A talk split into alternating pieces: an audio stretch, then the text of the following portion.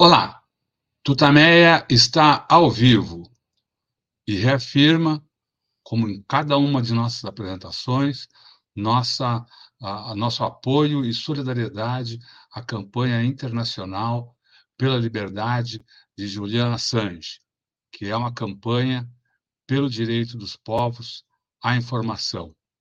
Estamos nós aqui nos nossos estúdios domésticos, a Eleonora. O Rodolfo. E a gente uh, entra no ar agora, nessa hora tardia do sábado, que aqui em São Paulo foi de chuva e frio, porque acabamos de receber respostas a uma série de perguntas que a gente mandou para um dos maiores especialistas uh, em geopolítica, uh, no final dessa semana, que foi prenha de uh, notícias mexendo com a, a, a, conformação política internacional. Né?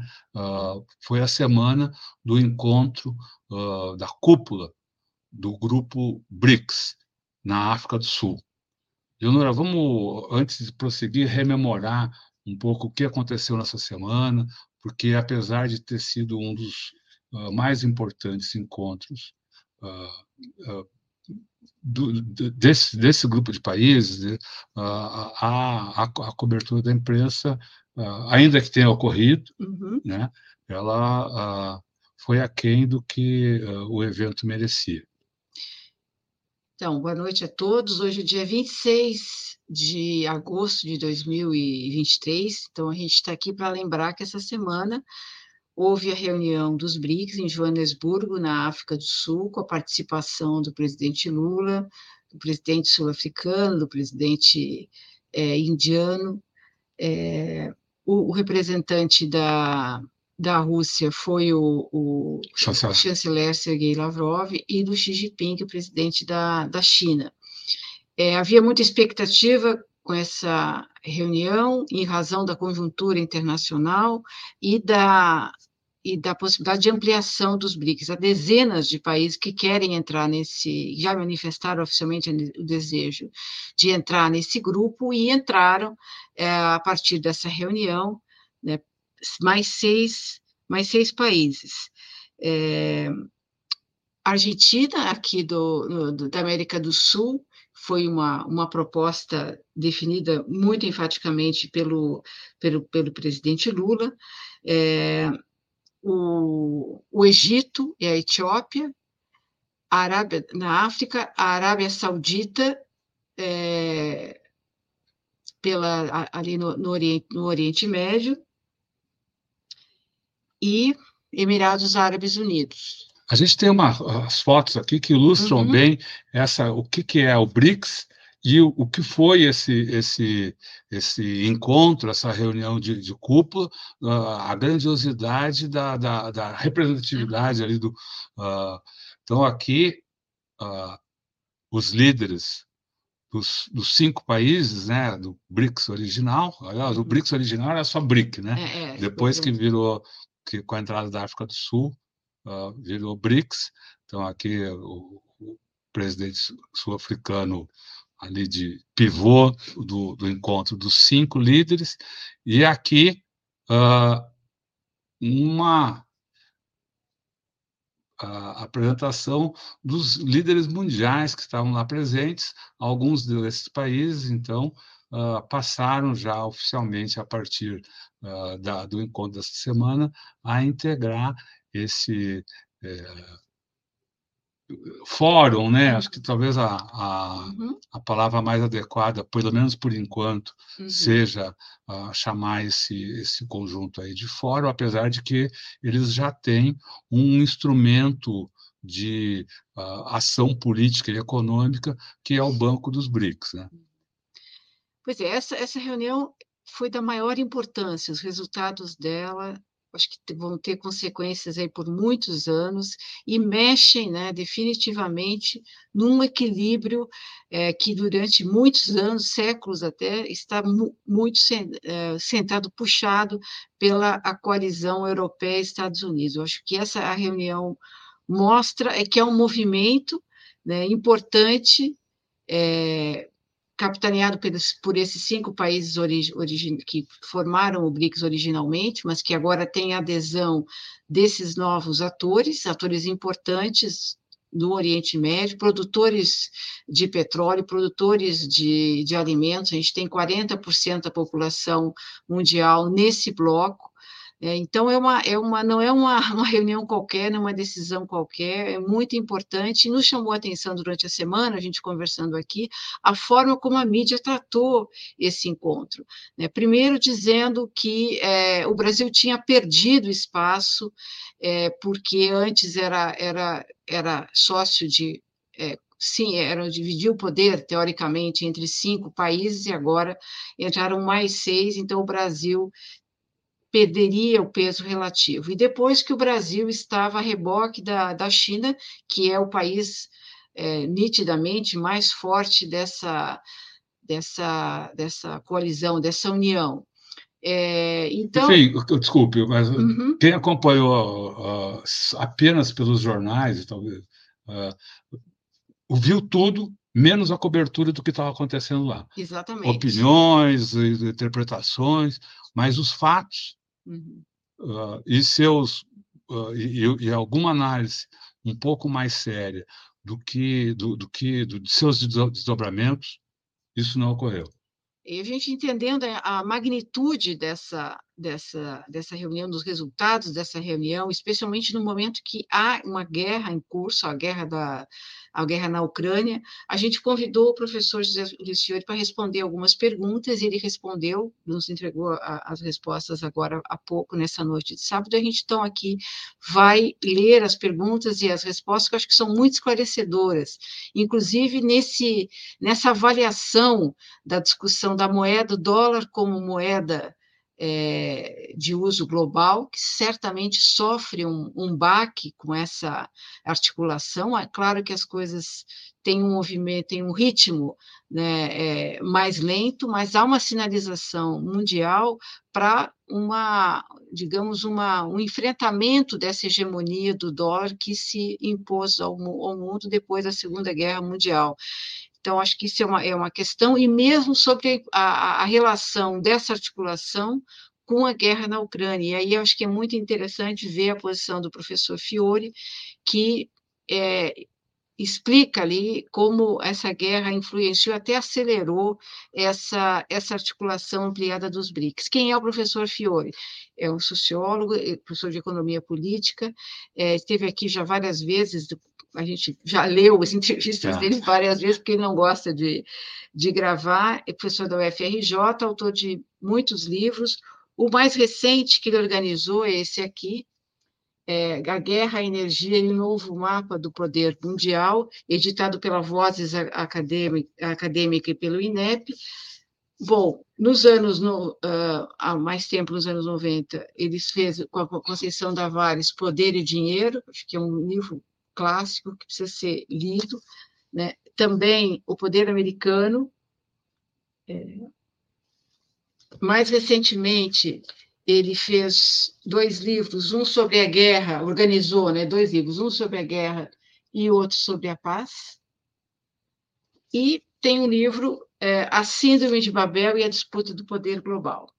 Então, é um, é um professor que acompanha é, muito essa conjuntura internacional e nos dá então esse essa sua visão sobre esse momento tão importante para para o mundo, para as articulações, para os choques do poder mundial e que está sendo muito subestimado aqui no Brasil é, em razão, enfim, é, é outro, outro, é capítulo, é outro papo, em razão da, é, da forma que tem sido retratado. Então, é uma, é, foi uma reunião muito importante e a gente encaminhou as seguintes perguntas para o professor José Luiz Fiore. Então a, gente, então, a gente fez, então, a Eleonora mandou essas, essas perguntas há dois dias, é isso? Ontem. Ontem, uhum. né?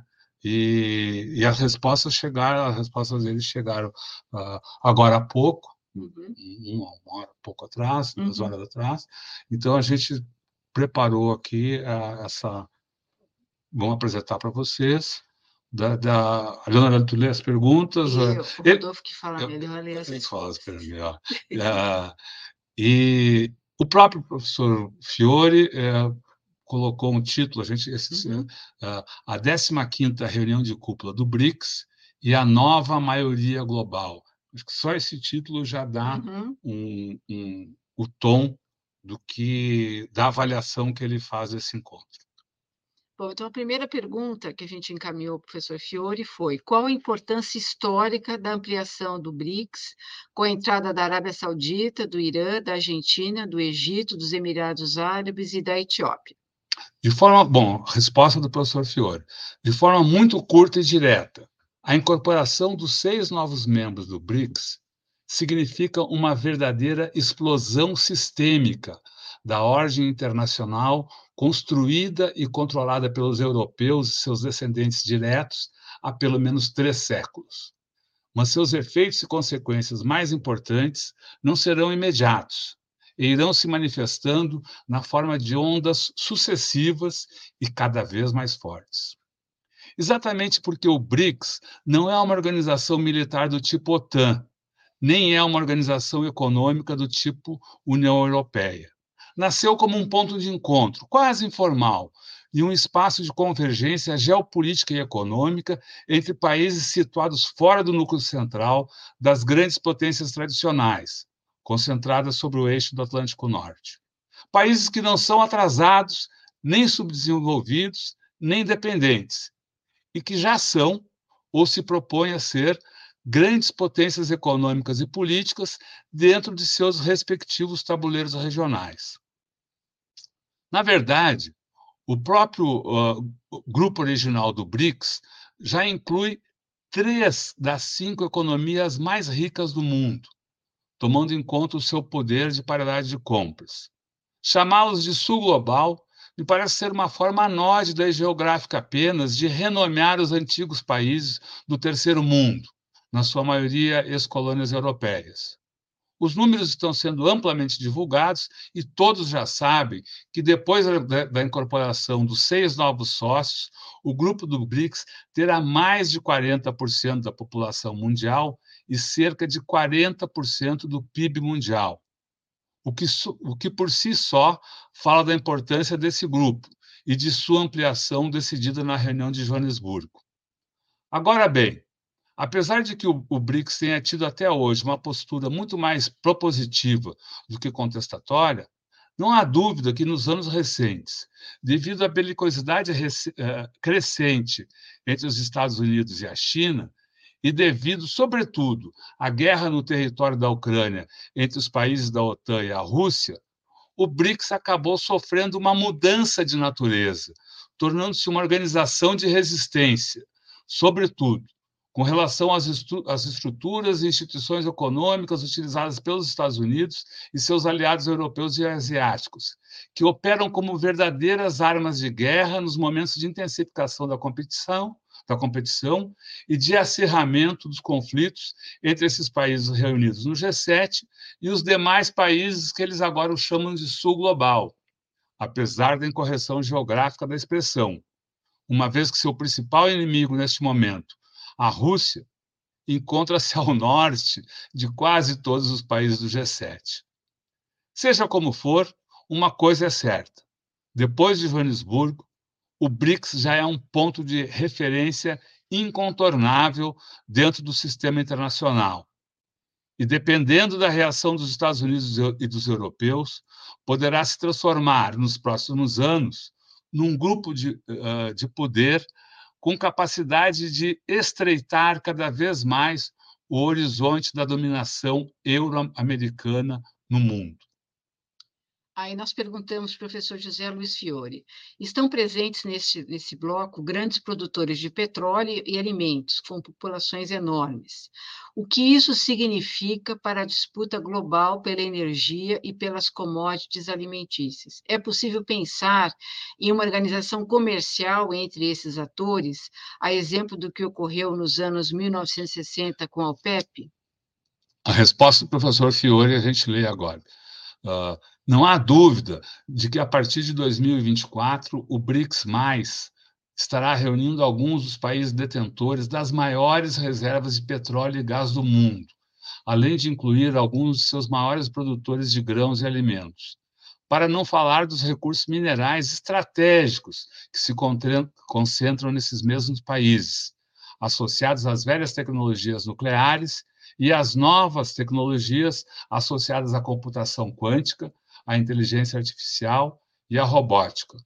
Mas não creio na possibilidade de que nasça daí nenhuma nova organização comercial, até porque seria rebarbativo com relação ao PEP, no caso do petróleo e do gás. Não creio que seja esse o objetivo do grupo, nem creio que seja necessário para que possam exercer de outras maneiras o seu poder de influenciar os mercados globais desses produtos.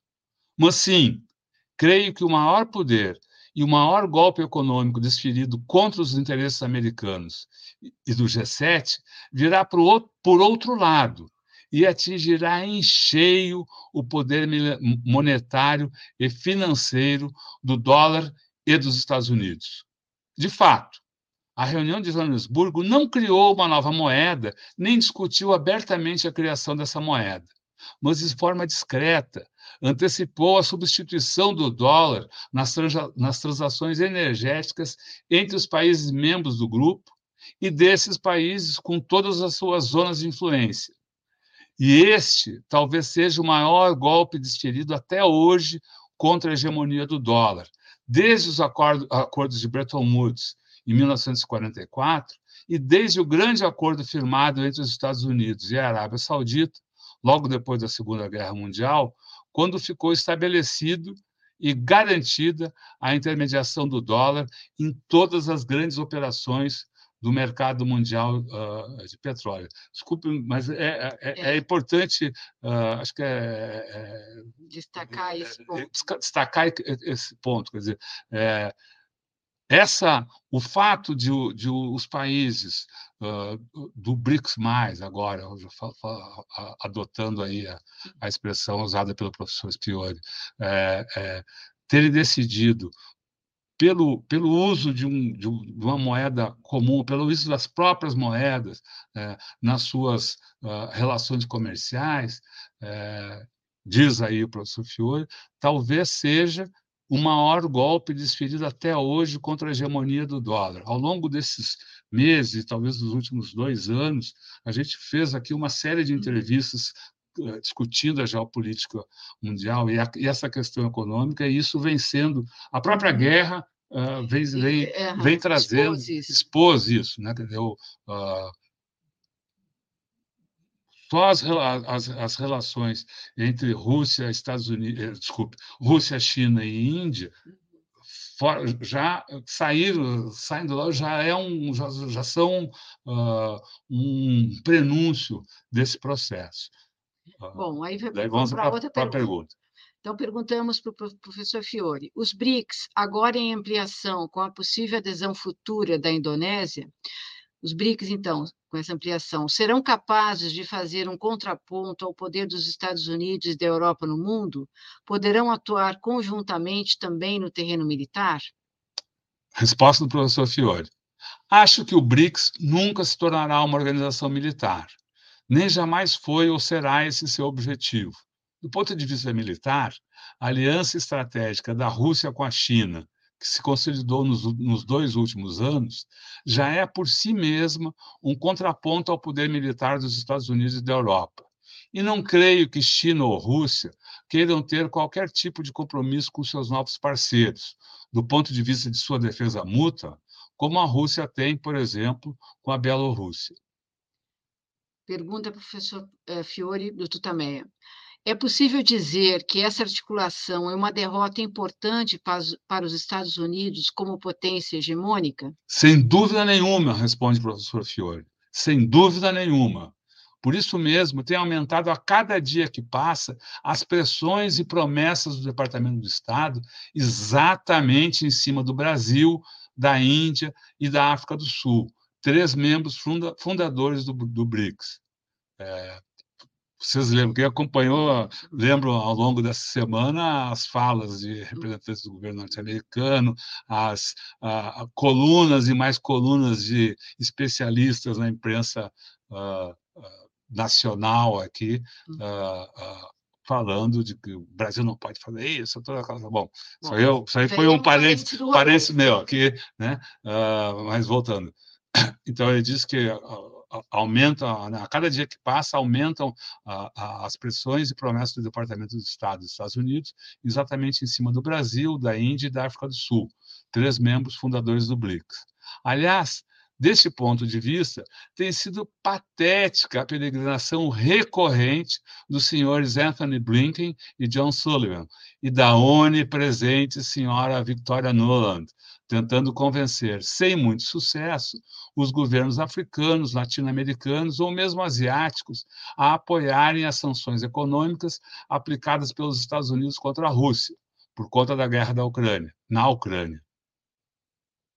Um sinal, esse é um sinal inequívoco de perda de liderança, que se repetiu agora mesmo no caso do, do golpe militar, uh, militar do Níger, ocasião que nem os Estados Unidos, nem os europeus conseguiram, até agora pelo menos, convencer algumas de suas ex-colônias africanas a invadirem o Níger, ou seja, convencer convencê-los a fazer a mesma coisa que atribuem e criticam na Rússia com relação à Ucrânia. Pergunta do Tutameia ao professor Fiore. Jornais brasileiros, provavelmente ecoando a visão estadunidense, disseram que Lula perdeu com essa ampliação e que o presidente brasileiro ainda se submeteu aos interesses chineses. O senhor concorda com essa análise? E a resposta do professor Fiore. Não há nada que sugira que Lula e o Brasil tenham perdido poder ou influência com a ampliação do BRICS, nem tampouco que ele tenha feito algo que estivesse em desacordo com quem estivesse em desacordo, submetendo-se à China ou a quem quer que seja. Pelo contrário, minha impressão é que ele conseguiu recuperar, pelo menos em parte, o que o Brasil perdeu e, sub, e se submeteu durante os governos de Temer e Bolsonaro. Uma coisa completamente diferente é compreender que o Lula sozinho não tem como transformar o Brasil do dia para a noite numa potência equivalente à China, ou mesmo à Índia, do ponto de vista econômico e tecnológico, ou mesmo a Rússia, do ponto de vista militar. Esses países lutaram muitos anos para chegar a ser potências com capacidade de projeção de sua influência à escala global.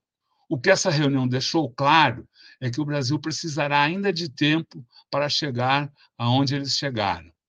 Os demais dão sinais inequívocos de que respeitam o presidente brasileiro e sua liderança ética e carismática mundial.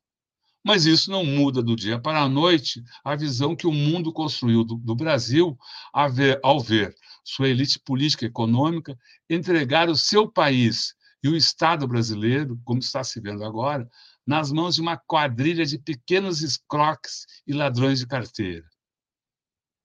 E ainda mais, ao saber agora da participação que tiveram membros destacados das Forças Armadas brasileiras em toda a corrupção e em todas as tratativas golpistas de um presidente que veio de suas próprias fileiras. O que essa imprensa não consegue entender é que o Brasil saiu da reunião de Joanesburgo do tamanho uh, que tem hoje no mundo o tamanho com que ficou depois de seis anos de, seu, de, destruição de seu Estado e de sua política externa, corrigido até onde foi possível, e até agora, pelo trabalho incessante da política externa brasileira e pela liderança mundial conquistada pelo presidente Lula. Perguntamos ao professor Fiore. Outra crítica frequente é que os novos integrantes do bloco dos, dos BRICS são, entre aspas, ditaduras. Qual a sua visão sobre esse ponto? Essa separação e polarização entre países democráticos e autoritários, diz o professor Fiore, foi uma ideia da política externa do presidente Biden que não teve maior repercussão internacional. Basta olhar para as duas ah, reuniões que Biden organizou com o objetivo de mobilizar a opinião pública mundial e que foram um absoluto fracasso. Mas o mais importante aqui não é isso. É apenas que o BRICS nunca se propôs a ser um grupo de países democráticos, nem muito menos um grupo missionário pregador da fé na democracia. Trata-se de um grupo pragmático e que tem por, por princípio a ideia chinesa do respeito absoluto pela autonomia política e cultural de cada um de seus membros e de seus povos. Perguntamos professor José Luiz Fiore: há algum paralelo entre os, o BRICS, agora ampliado, e o movimento dos não alinhados? Acho que não, diz o professor Fiore. São propostas e organizações que nasceram em momentos geopolíticos muito diferentes.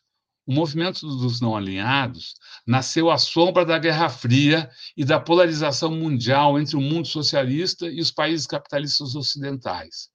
Foi um enfrentamento e uma bipolarização com forte conotação ideológica e dimensão global. Já o BRICS nasceu em um mundo que se fragmenta cada vez mais e que é cada vez mais intolerante com relação a todo e qualquer tipo de polarização do sistema mundial. E agora está se expandindo no espaço, no, no espaço aberto justamente pela perda de liderança uh, dos europeus e dos norte-americanos, sobretudo depois do fracasso de sua tentativa de universalizar as suas sanções econômicas contra a Rússia. Afinal, alinharam-se com os Estados Unidos e a OTAN um grupo de apenas 30 ou 40 países, uma minoria dentro do sistema das Nações Unidas. O objetivo das sanções era isolar e enfraquecer economicamente a Rússia, mas acabou isolando o G7 e enfraquecendo a economia europeia, que já foi ultrapassada em poder de compra pela própria Rússia, apesar de que esse país esteja sob o mais intenso ataque econômico jamais desfechado contra qualquer outro país do mundo, em qualquer tempo da história. Vou ler de novo aqui. É? Objetivo.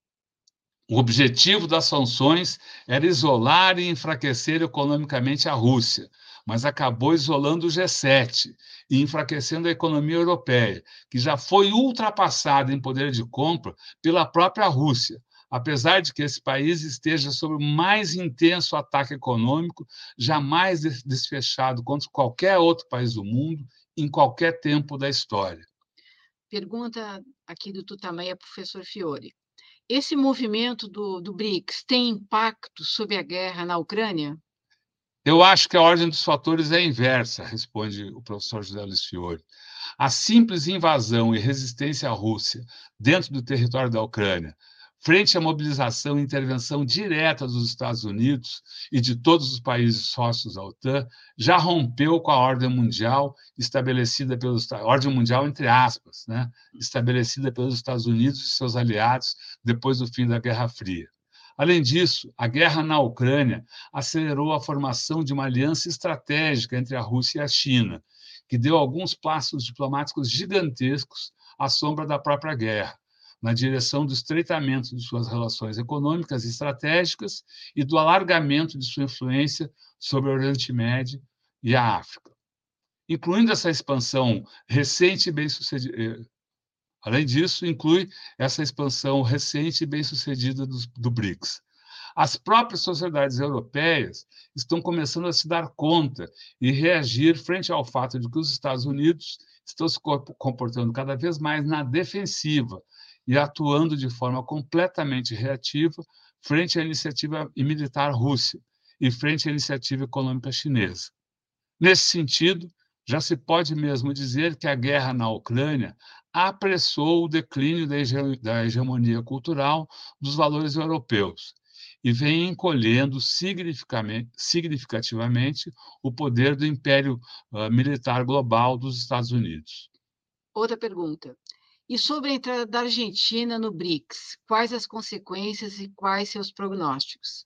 Considero a entrada no, da Argentina no BRICS uma vitória diplomática do Brasil, diz o professor José Luiz Fiore, e um passo extremamente importante na construção de uma zona de coprosperidade uh, na Bacia do Prata. Uma decisão e um passo cujos efeitos, entretanto, deverão se dar ao longo de, do tempo, não de forma imediata. Mas não há como enganar-se. Esse estreitamento da aliança entre o Brasil e a Argentina, como prognosticou o geopolítico americano Nicholas Spickman já em 1944, será, será visto hoje, como já foi no passado, como uma linha vermelha para os interesses dos Estados Unidos e de sua rede de apoio dentro do continente. Muito mais ainda, neste caso, em que esse estreitamento ocorre dentro de uma organização liderada economicamente pela China, e que, conta, e que conta ainda com a participação do grande demônio do Ocidente, nesse momento, que é a Rússia. Desse ponto de vista, é necessário olhar com cuidado para o futuro imediato, porque se as próximas eleições presidenciais argentinas não forem vencidas pela, pelas forças de extrema-direita contrária contrárias à participação da Argentina no, no BRICS, não é impossível que a Argentina entre na linha de tiro das chamadas guerras híbridas, que vão mudando governos e regimes ao redor do mundo, uh, que são considerados inimigos ou obstáculos para o, poder, o projeto de poder global euro-americano. O que o senhor acha dessa expansão do BRICS assinala uh, um passo importante na conquista chinesa de uma liderança global? Em que essa expansão significa esse passo importante? Uh, tudo indica, essa, essa, essa, pergunta aí também é meio que, que, que, que uh, repete a, a uhum. questão que fica que está presente na, na, nas análises. A China quer substituir os Estados Unidos, a China é novo imperialismo, enfim. Uh, e o professor Fiore responde assim: então, tudo indica que a China não se propõe a substituir os Estados Unidos e seus aliados europeus como centro hegemônico do sistema mundial pelo menos na primeira metade do século XXI. Nem tampouco a Rússia tem, tem possibilidade de alcançar esse objetivo. Mesmo assim, a aliança entre a força militar russa e o extraordinário sucesso eh, tecnológico e econômico da China deve ter um impacto exemplar sobre o resto do mundo. Muito mais agora em que a China assumiu de forma explícita e declara a liderança de um projeto de desenvolvimentista, um projeto desenvolvimentista global, ocupada pelos Estados Unidos depois da Segunda Guerra Mundial, propondo a construção de um mundo inclusivo e de soma positivo entre todos os povos do universo, sem exclusão do Atlântico Norte. Como se pode observar na própria estratégia de expansão do BRICS, já agora trazendo para dentro da organização representantes de todas as grandes civilizações que dominaram o mundo até o século XVII, e que depois disso foram deslocadas, derrotadas ou submetidas pela expansão vitoriosa do colonialismo europeu, que na segunda metade do século XX foi submetido pelo Império Militar foi substituído, e, foi substituído uh, pelo Império Militar e Financeiro Global dos Estados Unidos. Como já dissemos, esse império está se enfrentando com seus limites. Esses limites estão aumentando, mas isso não significa automaticamente que a China vá substituir de imediato essa posição de liderança global.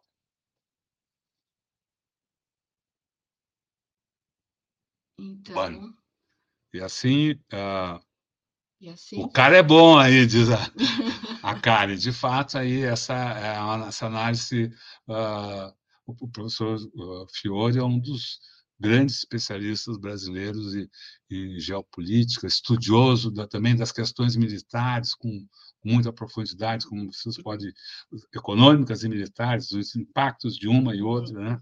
Uh, como vocês podem uh, lembrar ter visto aí no, no, apenas os títulos dos livros aqui que a Eleonora mostrou uh, no início dessa transmissão já indicam, atestam isso, né?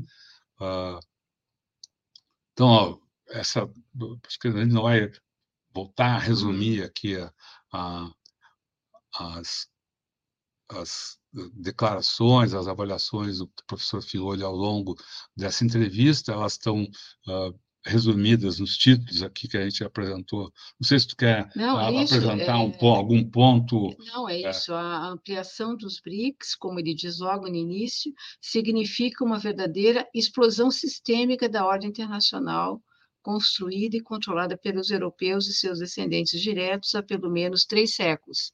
É só isso aqui.